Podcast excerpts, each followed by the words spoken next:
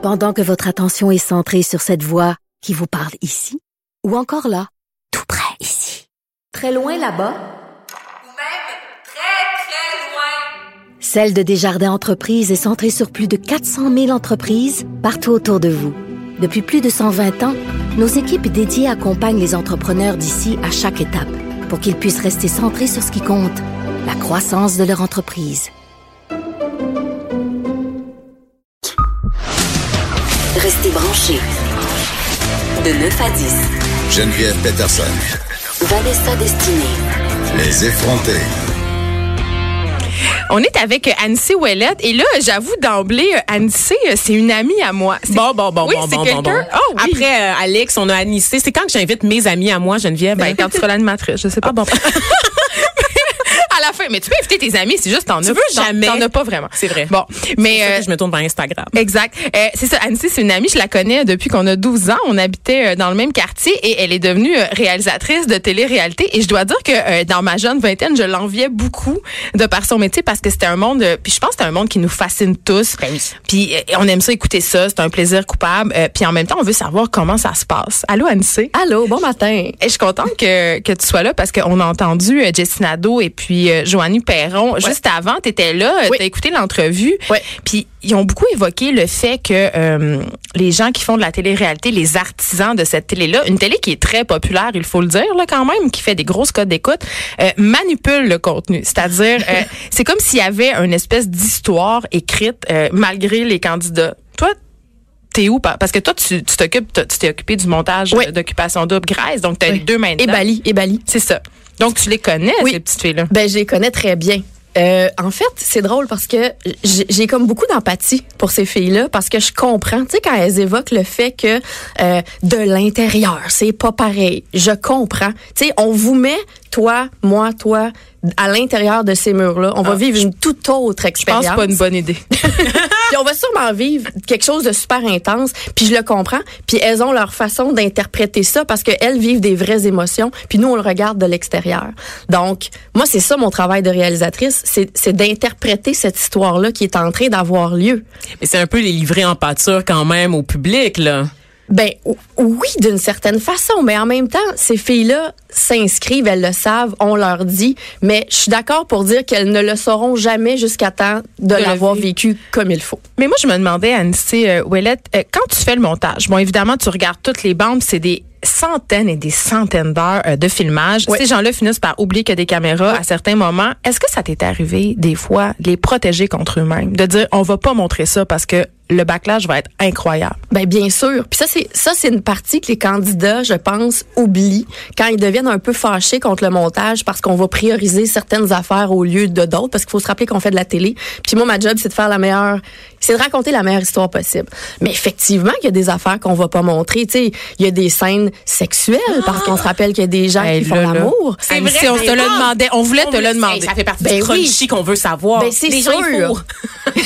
Elle a dit, oh my On God. avait-tu on, est ça? désolé. Vanessa, elle est très mal élevée. Elle J'ai été à effrontée. l'école privée pourtant. Ben moi aussi, ben, Nous, je- hey, on est trois et sept Ouais. à l'école Ouais. privée. Vrai, je pense qu'on prouve que c'est pas une bonne idée. Mais tu sais, que ce soit non seulement des scènes si sexuelles, je veux dire, oui, les gens fourrent, comme tu dis, mais il y a toutes sortes d'affaires. Il y a des propos, il y a, il y a, il y a plein d'affaires qu'on va choisir de ne pas montrer. Ben, un, parce que ça serait pas bon pour l'image de l'émission non plus. Tu sais, on veut pas véhiculer, on veut pas être porteur de ces messages-là non Justement, plus. elle est où la limite? Ben, tu sais, on a vu l'année passée l'incident de, de, de- Avec des, le des Noirs avec le mot nègre. Que je peux dire, moi. je t'ai vu ici, Oui. mais moi, je peux dire que le mot nègre a été prononcé. à oui. J'ai commencé à avoir des sueurs froides, je mon Dieu, je le dis-tu. Mais euh, oui, effectivement, tu sais, puis ça, c'était sur le web. Puis on a réalisé toute la portée que ça a eu. Puis effectivement, c'était bien décevant. Mais en même temps, ça a ouvert un autre dialogue. Puis il s'est passé d'autres affaires par rapport à ça. Fait que, tu sais, bon, on dira ce qu'on D'ailleurs, vous l'avez très bien récupéré en invitant Fabrice Ville qui est venu expliquer, Fabrice Ville qu'on a eu à l'émission il y a quelques semaines, pour venir expliquer c'était quoi- en quoi les propos étaient problématiques. Oui, puis je pense que Julie Snyder a fait une excellente job là-dessus euh, de, de, vraiment récupérer ça. Puis c'est vraiment elle personnellement qui a fait les appels, qui, a voulu vraiment euh, profiter de ça pour pour enseigner aux gens en fait, tu toute toute la la portée de ce que ces propos-là en fait voulaient dire. Pourquoi, Annecy, tu penses qu'on aime tant regarder la télé-réalité? Mais qu'on est un peu gêné aussi de le dire. Eh mon Dieu. Euh, probablement parce que ça vient. Ben, je pense qu'on est tous voyeurs. On est tous voyeurs. Puis quand on, on écoute euh, District 31 ou n'importe quelle émission à succès qui est scénarisée, c'est joué. On le sait que c'est pas vrai, mais à partir du moment où tu regardes des gens qui ont des vraies émotions, euh, qui ont des vraies frustrations, qui vivent du vrai amour peut-être, j'ai comme l'impression que ça, ça nous conforte. Puis je pense qu'on finit par se comparer. Puis je pense qu'on finit par se rassurer aussi d'une certaine façon. Oui, et là, euh, puis quand on regarde, euh, je pense à d'anciennes téléréalités comme Love Story et des trucs comme ça, on dirait qu'il y avait toujours un casting. C'est-à-dire, il y avait la bitch, il y avait la drôle, il y avait le méchant, il y avait le player. Euh, je sais que tu pas participé au casting d'Occupation 2, mais, mais évidemment, tu sais un peu comment ça fonctionne. Est-ce qu'on casse des personnalités, des gens pour avoir justement des personnages? Tu, sais, tu te dis, ah, celle-là va faire de la chicane, euh, celui-là, il va être rassembleur. Comment ça fonctionne? Comment on, on établit qui va participer? Ben c'est drôle parce que tu sais, je fais beaucoup de casting en fait pour un souper presque parfait depuis le début. Donc Ah oui. je sais vraiment comment ça fonctionne, tu sais, je je puis c'est drôle hein, mais il y a pas de c'est pas une science exacte. Puis c'est vraiment une question de feeling. On va rencontrer des gens puis c'est vraiment ce que ces gens-là t'ont fait vivre pendant la minute ou le deux minutes ou le cinq ou le dix minutes euh, où tu leur as parlé, c'est qu'est-ce qui te font vivre ces gens-là? Puis je pense que que ça va t'apporter, c'est exactement ce que ça va faire vivre aux gens. Fait que je pense que grosso modo, quand on rencontre quelqu'un, il y a une étiquette qui va ressortir. Puis moi, je le demande tout le temps aux gens. Puis je suis très honnête par rapport à ça. Quand je rencontre quelqu'un, je lui demande tout le temps. Toi, tu penses que tu vas être quoi dans, dans l'émission? Oui, parce que ces gens-là, ils participants, ils en consomment énormément de Ben, ils savent. On est, on, on, on retourne 15 ans en arrière. On savait pas. On, on, connaissait pas. On savait pas ce que ça allait faire. Tout ça. Maintenant, on est très conscient. Il y en a Donc, qui font toutes les auditions aussi. Là. ben aussi, mais je, je trouve ça intéressant de demander aux gens s'ils sont capables d'avoir un regard extérieur sur eux, puis de voir si, puis, puis des fois c'est pas du tout ça. Des fois ils me disent, hey, moi je vais être la bitch, puis finalement t'arrives en tournage, puis ils te choquent bien raide, puis ils deviennent bien gentils, tu sais. Mais de façon générale, c'est assez vrai. Fait que je pense que les gens sont très conscients de l'étiquette qu'ils portent eux-mêmes. Je porte quelle étiquette, moi, euh, Anissé? Euh, mon Dieu, je, me, je te connais, je te Elle connais connaît pas. C'est pas comme si je t'avais posé plein de questions, fait que je me risquerais pas. Eh mon Dieu.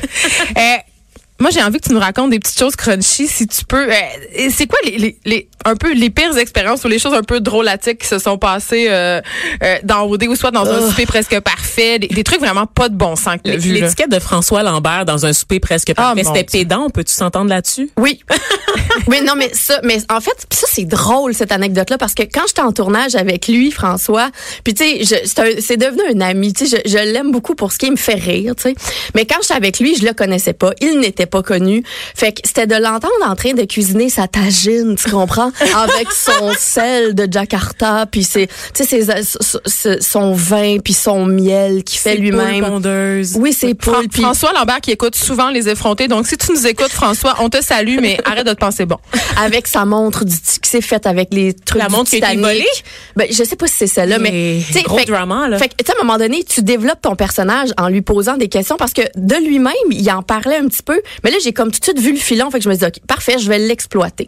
Puis tu sais, je compare toujours ça à si tu vas dans le vieux Québec, puis tu te fais faire une caricature, qu'est-ce qui va ressortir? Tu sais, c'est sûr que toi en ce moment, tu vas avoir une petite tuque, tu vas avoir ton nez, là, tu vas être bien brune, Geneviève, ça va être d'autres choses, ça va être ses dents, son sourire, ses grands yeux, tu sais. Euh, moi, ça va être les tatous, ça va être autre chose. Une caricature, c'est qu'on augmente les traits, tu sais. Fait que Fait c'est ça la télé-réalité, c'est une caricature. mais vraiment, tu sais, fait que c'est c'est pour ça qu'il faut accepter. Et moi, je le dis quand je rencontre les gens, je suis très honnête. Tu vas devenir ta propre caricature. Il faut que tu l'acceptes. Mais ils sont jamais totalement conscients. Mais Non. je reviens quand même à ma question Tu de crunchy. Eh là là.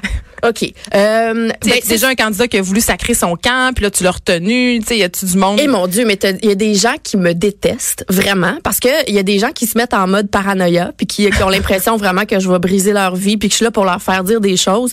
Je suis pas là pour faire dire des choses moi dans la vie. J'observe puis je pose des questions sur ce qui vient de se passer. Mais les gens assument plus ou moins ce qu'ils disent. Mais OK, mettons qu'on parle de crunchy d'OD. Moi, j'arrive avec mon café le matin, j'ouvre mon ordinateur, mon logiciel de montage et j'ai accès à toute cette banque d'images d'images et de, de, bon, de, de matériel-là, parce qu'il n'y a aucun réalisateur à destination qui fait son propre montage. Donc, moi, je reçois ça en vrac.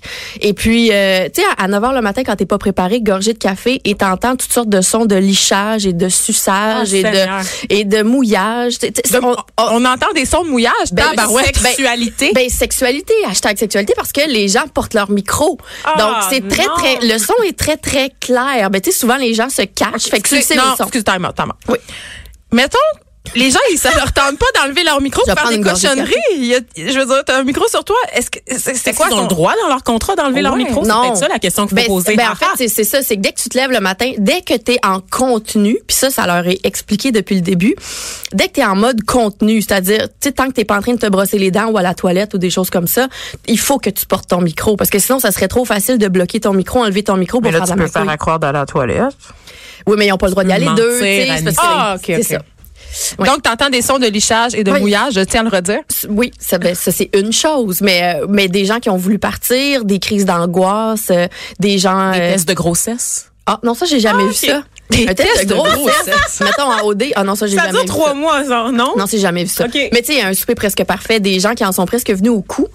Euh, oui, mon Dieu. Parfois, ça se passe très, très mal. L'attention est vraiment là. Eh, ben, et là, écoute, dans mon mais- salon, mélange, mettons, quelqu'un en dépression, de la médication, de L'alcool. de la fatigue, de la compétitivité, tout ça, là, mettons, on est au paroxysme de, de, de l'émotion. OK, puis quand, dans un souper presque parfait, c'est Ouais. vraiment dégueulasse la bouffe parce que ça arrive qu'il y a des gens qui font des affaires que je peux même pas croire qu'ils ils se sont dit dans un ils se sont dit en brainstorm interne, ah, Ouais. je vais préparer euh, cette affaire-là. Ouais. Euh, Qu'est-ce qui se passe avec tu sais, est-ce que Ben c'est sûr que tu sais nous en tant qu'équipe, moi en tant que réalisatrice, il faut que je il faut que je je m'assure que la nourriture peut être mangée en termes de salubrité. Bon, ça c'est une chose. Tu sais si le poulet a traîné quatre heures sur le comptoir, Hey, il y avait des je- raies qui étaient restées sur le sur le backseat du char pendant toute l'après-midi un moment donné là, je me rappelle. On Ben, parle écoute, de mais- le poisson. Oui, Oui, ben, ben, c'est vraiment ah, poisson. Parce qu'on était dans la sexualité tout à l'heure. Ok, C'était ouais. comme le lichage, Non, je parlais actuellement d'une vraie raie mangeable. Oh mon dieu, là, ça sort de croche. Mais, mais, quand, mais quand la nourriture a juste pas l'air bonne, tu sais, l'avantage que les invités ont, c'est que eux n'ont pas vu la préparation.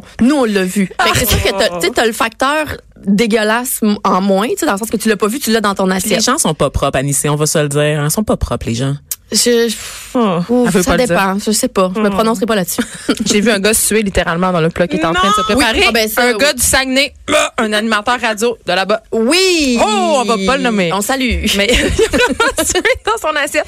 Euh, écoute, il ne reste pas beaucoup de temps. Euh, je veux revenir à, à OD quand t'entends euh, Joanie puis Jessie dire l'after a été vraiment difficile. On, on est victime de, de slut shaming. Euh, tu sais, on, ils, étaient un peu sur la défensive évidemment quand on, les challengeait sur la mise en scène de leur corps sur les médias sociaux. Mais Ouais. est-ce que tu crois que les candidats qui se pointent là, euh, ils sont tous un peu avides de célébrités faciles ou justement euh, ils veulent c'est un tremplin vers le métier euh, d'influenceur entre guillemets? C'est quoi la motivation des candidats? Ben, je pense que de plus en plus, tu sais, avant, il y a dix ans, quand les gens s'inscrivaient à la télé-réalité, il y avait pas, il y avait pas le, le, le côté influenceur, youtubeur, ça n'existait pas, ça. Fait que je pense que la motivation, c'était pas ça. Je pense que maintenant, oui. Mais ce que j'ai réalisé, en fait, à travers toutes les années de télé-réalité que je fais, c'est que je, vais les appeler ces petites bébites-là, mais tu sais, c'est, c'est très tendre, là, de la façon que je le dis. C'est vraiment des gens qui ont un besoin d'attention. On en a tous, puis je les comprends, puis c'est pas une façon pour moi de rabaisser ça, pas du tout. On en a besoin, tu sais, j'en ai besoin dans mon travail, t'en as besoin, t'en as besoin. Je pense que ces gens-là, ils sont en recherche d'attention, puis un peu en recherche d'amour. Ben, il y a deux types de façon. personnes, les voyeurs puis les exhibitionnistes, tu sais. Moi, je suis les deux. Mais est-ce que tu penses qu'on est sexiste dans notre approche? C'est-à-dire, est-ce qu'on a tendance à plus juger les candidates filles que les candidates, euh, que les candidats masculins, pardon? Ben, tu sais, moi, tantôt, j'écoutais Joanie dire, euh, on a mis l'emphase euh, sur des choses, euh, euh, on, on a fait sentir la, la, la femme comme si c'était des folles qui chicanaient, puis tout ça, mais tu sais, au final, moi, quand je regarde les affaires, je suis une fille, puis je veux dire, j'ai un côté très féministe, donc, tu sais, c'est- c'est c'est pas à mon avantage de faire ressortir les femmes comme des folles, mais, si- mais si c'est ça qui est en train de se passer, puis qu'il y a quelqu'un qui est en train de d'être en, en état de, de, je veux dire, d'hystérie, puis c'est pas un mot qu'on aime, je- ben c'est sûr que je vais le montrer. C'est ça qui est là, ça existe. Je l'invente pas, tu sais. Écoute, merci beaucoup, Anne-C. Ouellette, qui, on le rappelle, est réalisatrice euh, d'Occupation Double. Est-ce que tu fais encore un souper presque parfait? Qu'est-ce- Oui, ben c'est évidemment si ça revient, on, on sait toujours ça de très dernière minute, mais oui. J'espère que ça va revenir Ben parce que oui. c'est la télé-réalité que je regarde avec le plus grand délice. On se Pour tanne vrai? pas. Mon Dieu. OK. Mais ça Merci fait plaisir. Merci à vous. Bye.